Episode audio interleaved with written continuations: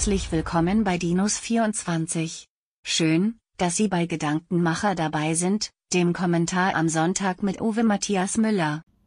Guten Tag, ich bin Uwe Matthias Müller und ich freue mich, dass wir heute wieder bei Gedankenmacher vereint sind. Zufallsbekanntschaften. Meine Begegnung mit ganz normalen Menschen. Ist das noch normal? Ich habe das hier ja schon mal angedeutet. Ich bin furchtbar schüchtern. Mir würde fast nie in den Sinn kommen, eine fremde Person einfach so anzusprechen. Und wenn ich selbst angesprochen werde, gehe ich üblicherweise erstmal in Abwehrhaltung. Vielleicht ist das sehr typisch deutsch.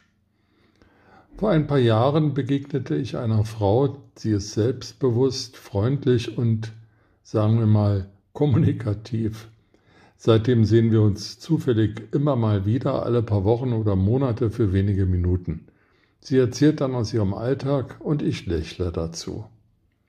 Jetzt traf ich sie wieder zufällig aber die Stimmung war anders.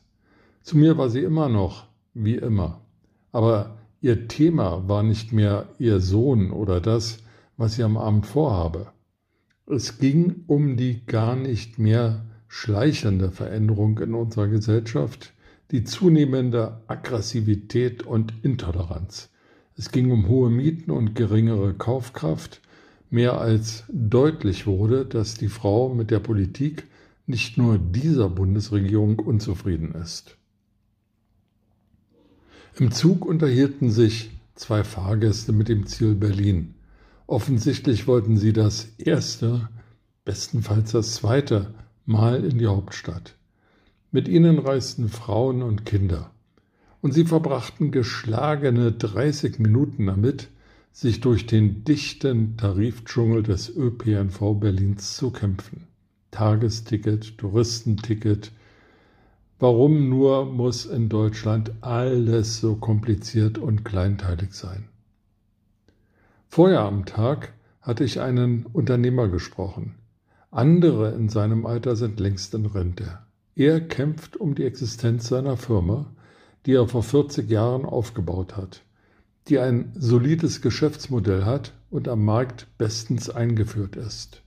Jetzt aber zermürben ihn immer neue staatliche Bürokratiehürden, die er für unsinnig hält.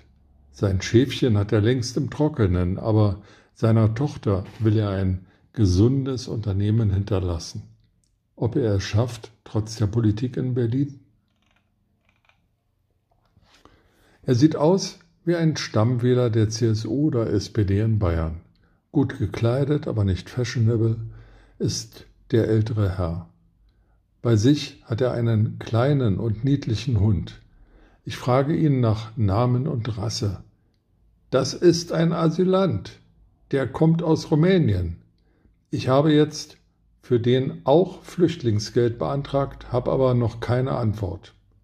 Er lächelt verschmitzt. Es ist aber kein Witz, sondern seine politische Verzweiflung in einen Scherz verpackt. Es geht auch gleich weiter. Die Klage über Dida in Berlin will nicht enden.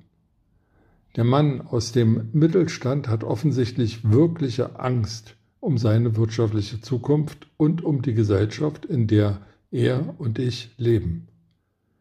Wir verabschieden uns. Was wird der Herr im Oktober wählen? Was bei der nächsten Bundestagswahl? Vier Begegnungen in einer Woche. Von ihnen war keiner ein Radikaler, weder Nazi noch Kommunist. Es waren völlig normale Bürger des gehobenen Mittelstandes, die still verzweifeln. Sie sind gedanklich weit fortgeschritten auf dem Weg der inneren Immigration. Das Rückgrat unserer erfolgreichen und wohlhabenden Gesellschaft, unseres schönen Landes, es wackelt und bröckelt. Ihr Politiker in München, in Erfurt, in Mainz, in Berlin, hört die Signale. Ich wünsche Ihnen einen schönen Sonntag.